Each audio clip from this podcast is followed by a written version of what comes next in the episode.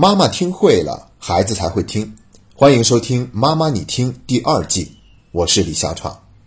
最近收到一位初中女生的提问，她说：“只要在家里一关注娱乐新闻，她爸爸就会非常鄙视的说，这也都是戏子误国。”还说，如果她将来找了一个像这些男明星一样的娘炮男朋友，那就会打断她的双腿。所以她觉得简直没有办法跟父母交流了。正好前两天。新华社也发表了一篇关于娘炮的文章，所以本期节目我打算用两个关键词来跟大家探讨一下这方面的话题。两个关键词是娱乐和娘炮。那我们先来说娱乐，现在的娱乐到底有什么问题？我们真的需要这么多的娱乐节目吗？坦白讲，我觉得我们并不需要那么多的娱乐节目。早些年是选秀泛滥，各种歌曲类的比赛，现在呢则是真人秀节目盛行，跑男。极限挑战、爸爸去哪儿，还有类似很多的节目，我们几乎都叫不出名字。而且现在很多艺人都成了专职的通告艺人，天天上各类综艺节目。至于他的本职工作是什么，却并没有多少人了解。所以我个人觉得呢，现在的娱乐节目的确是浪费了很多的社会资源的。至于说到戏子误国，那是自古已有之。商纣王他就是喜欢听靡靡之音。最后呢，亡国了，所以到现在，靡靡之音都是亡国的象征。但是说戏子误国有点严重，改成戏子误人，我觉得会更准确一些。你看现在都是娱乐至上的时代，而且跟消费主义几乎是同步盛行的。尤其是在和平年代里面，因为和平年代大家没有什么危险，所以呢都是在过自己的小日子。为了让大家少生事端，那娱乐就是最好的催眠。让大家沉浸在其中，和和平平的过一生。像美国的著名影星金凯瑞，他有一部代表作品叫做《楚门的世界》，反思和讽刺的就是娱乐至上的现象。美国媒体文化研究者、批评家尼尔波兹曼，早在他1985年的著作《娱乐至死》里面就说到：“毁灭我们的不是我们所憎恨的东西，而恰恰是我们所热爱的东西。”这种说法呢？跟我们中国古人所说的“生于忧患，死于安乐”意思差不多。那么娱乐它到底在怎么毁掉我们呢？一说毁掉，听起来有点严重，但事实上它的确在很多地方无形中给我们的世界观和价值观产生了影响。比如说吧，最近的这些清宫大戏、宫斗剧，其实历史事实肯定不是那样的。而且最近有两部热播的清宫戏，一部叫做《延禧攻略》，一部叫做《如懿传》。里面讲的都是同一个时代、同样的角色，但你会发现，同一个人物在两部戏里面的人设是不一样的。在这部戏里面是一个正面角色，在另外一部戏里面就变成了一个反面角色。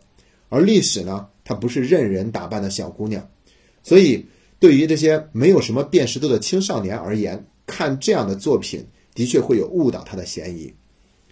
但是我个人呢，也觉得并不是这些节目一点都不能有，而是说太多了就不好了。并且是良莠不齐。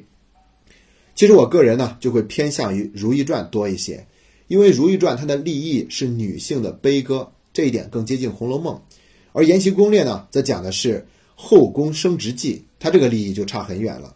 但是不管是哪一种，我觉得大家都要有选择，要适可而止。过分的沉浸在这些娱乐的氛围里面，是会让一个人丧失斗志的。而且现在娱乐圈有各种各样的负面信息。不是这个明星出轨，就是那个明星出轨，而且他们还有逃税的嫌疑。也是在前些日子的时候，崔永元就爆料了很多明星会签阴阳合同，一个大合同，一个小合同。小合同签了以后呢，按规则去纳税，但是大合同呢，这就是用来逃税的。所以呢，像这样的负面的信息，的确让我们对于娱乐有了一个不好的印象和感受。现在有一些明星还有导演，就因为这些事情。直接从大众视线里面消失了。比如最近即将上映的一部电影，其中有一个导演的戏份就被完全的删除了。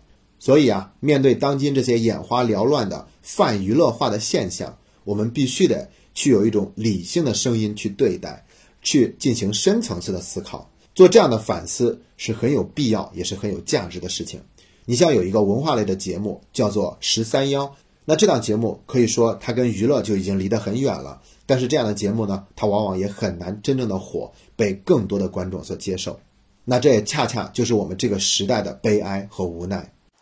那如果让我来给青少年提供一些娱乐方面的建议的话，就应该是要少关注一点娱乐，只看最有品质的一两档节目就可以了。看的太多，真的会造成时间和精力上的巨大浪费。而且呢，尤其不要想着轻易走进这个行业，因为很多孩子看着那些明星，心里面非常的羡慕和向往，觉得他们又有钱，而且呢还那么有名声，可以很好的满足一个人的虚荣心嘛。但是你要知道。那样的人在这个行业里面是属于极少数，唱歌和演戏这两个行当，它的成功几率是远远低于其他行业的。也就是说，在这个行业里面，大多数人都还处在温饱线上，甚至连养家糊口都不够。像最近有一档节目叫做《相声有新人》，里面有很多的参赛选手，他们本身也在说相声，并且开了一个园子，但大多数都是入不敷出，在做赔本的买卖，根本就卖不出去多少张票。所以，面对这样的情况，千万不要过于乐观，以为自己也能够成为明星那样。因为走进这个行业的人，能够达到那样的顶峰、功成名就，实在是太少太少。好了，那我们说完了娱乐，接下来说一说“娘炮”这个关键词。我们应该如何看待娘炮呢？孩子们喜欢一个明星，有点娘炮，可不可以呢？关于这方面，前两天新华社是发表了评论文章：“娘炮之风当休矣。”然后紧接着呢，《人民日报》也发表了评论文章，什么是今天该有的男性气质？这两篇文章在网上都引起了广泛的讨论，不少人还拿这两篇文章进行对比，然后大家都觉得这两家官方媒体在娘炮之争上是持对立立场的，但实际上并不是这样。如果我们仔细阅读这两篇文章，就会发现他们所持有的基调都是一样的，那就是。反对颜值及正义的观点，强调娱乐界的明星要注重内在的修养，不能出现明星过度娱乐化的现象。无论是歌手还是演员，你都要去谈你的唱功和演技，要看你的作品，而不能光看颜值、看流量、看博取眼球。那么，为什么这两篇文章在大家看起来会觉得是完全对立的呢？其实呢，这是因为他们所针对的对象是不同的。你看。新华社是这样说的：“热捧小鲜肉，渲染娘炮风的娱乐造势，传递出让人担忧的倾向。在论美貌你是赢不了我的喧嚣中，演员的自我修养显得无足轻重。一些人演技很烂，却拿着天价片酬，各种任性都被惯出来了。在娱乐至上、流量为王的误区中，一些影视作品、网络平台、综艺节目刻意迎合低俗口味，消费各种奇葩怪咖。”为博眼球，甚至不惜挑战社会公序良俗，散发着猎奇、拜金、颓废的气息。那你会发现，新华社主要批判的对象是明星，因为明星对青少年具有广泛的影响力，它能够带动这个社会审美观的变化。所以呢，这些明星不能唯利是图，要有底线。女明星如果只是长得漂亮，没有好的作品，还被称之为是花瓶。那男明星。只有颜值没实力，还要走娘炮路线，肯定是要被批驳的。但是人民日报针对的对象则不一样，他是这样说的：我们不认同所谓娘炮、不男不女等带有贬损性的说法，但也呼唤在青少年中有着广泛影响的明星们，呈现更加积极向上的形象，展示更加健康阳光的审美，以应有的社会责任与担当精神，成为真正的偶像，摒弃矫揉造作的风格。扭转娱乐至上的倾向，才能从根本上改变病态的审美乃至审丑，以文育人，以文化人，重质不重形，魂道品自高。这样的认识应该说是主流。即便在少数人眼里，颜值可以成为硬通货，甚至有靠脸吃饭之说，但那些能持久的作用于社会文化、作用于世道人心的，仍然是闪现于一言一行、一举一动的内在美。你会发现在这段文字里面，《人民日报》批判的是那些明星病态的审美乃至审丑，但是他并没有对于娘炮做一个否定的看法。为什么呢？因为《人民日报》他想表达的观点是在普罗大众里面具有阴柔气质的群体，也就是所谓的普通人中的娘炮，我们还是要报以包容的态度。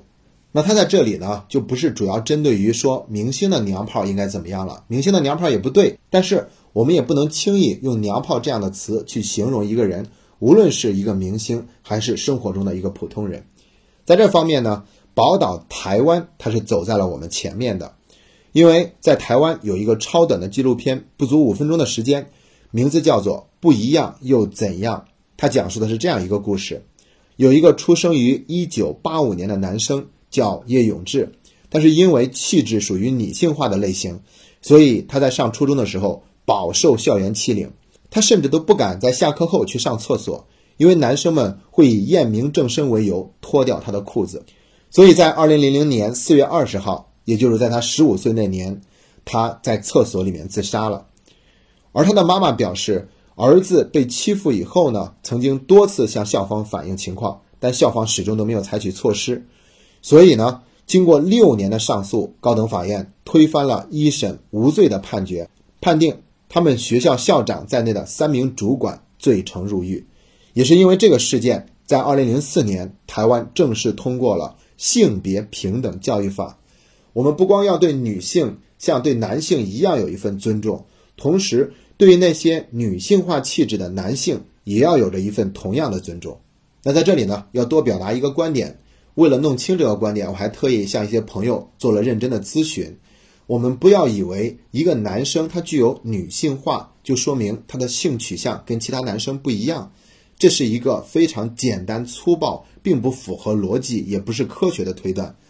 对于性取向的判断，那叶永志的妈妈比我们会掌握更多的信息，所以他做出的判断我们要尊重。但是不能因为一个男生他有一些气质女性化，有一些阴柔之美，我们就认定他的性取向跟其他人是不一样的。而且从整个全球的氛围上来看，不管什么样的性取向，也是越来越趋于平等化的。所以呢，对待于娘炮这个话题啊，那些刻意走娘炮的风格来博取眼球的明星，我们要坚决抵制。但是在现实生活中，如果有一个孩子，他具有这样的阴柔之美，他可能是像叶永志一样的属于玫瑰少年，那么我们要对他多一份包容和接纳，因为他们也同样有在阳光之下幸福的活着的权利。那我们再说回来，娱乐明星中的娘炮现象。我们很多家长之所以接受不了孩子喜欢一个娘炮明星，就是觉得一个男明星还居然光靠脸去博取眼球，这样的话是很肤浅的。的确，这是我们需要警惕的现象。但是呢，我们同时可以去引导一个孩子去看一看这个所谓的娘炮明星，他本身有没有什么励志的地方。比如说，很多的韩国明星，其实他们不光是脸蛋长得好，同时也是非常具有演技的。绝对不像我们中国现在的那些流量明星，因为韩国它整个的影视行业比我们中国要发展的更加的成熟，仅仅靠颜值是很难吃香的，红也红不过几年，接着就会销声匿迹了。所以那些真正成为韩国明星的人，他一定不光有颜值，而且还要有演技。比如说演《来自星星你》的金秀贤，他最初可是演过话剧的，而且他也不光是有《来自星星的你》这样的作品。他还有一部非常棒的电影，叫做《隐秘而伟大》。相信看了那样的电影，我们就会改变对这些男明星的看法。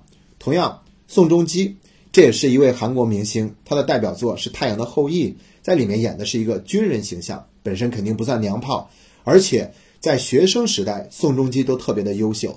他高三时所有的科目都是优，并且英文和数学曾经考过全校第一。那这样的优秀的学习成绩也是值得他的粉丝去学习的，所以完全去否定孩子喜欢一个明星或者觉得那个明星娘炮，这样是很难跟孩子达成共识的。不妨我们去引导孩子去看一看他所喜欢的那个明星背后有哪些励志的奋斗的故事，由此给孩子树立一个更加正确的价值观和世界观。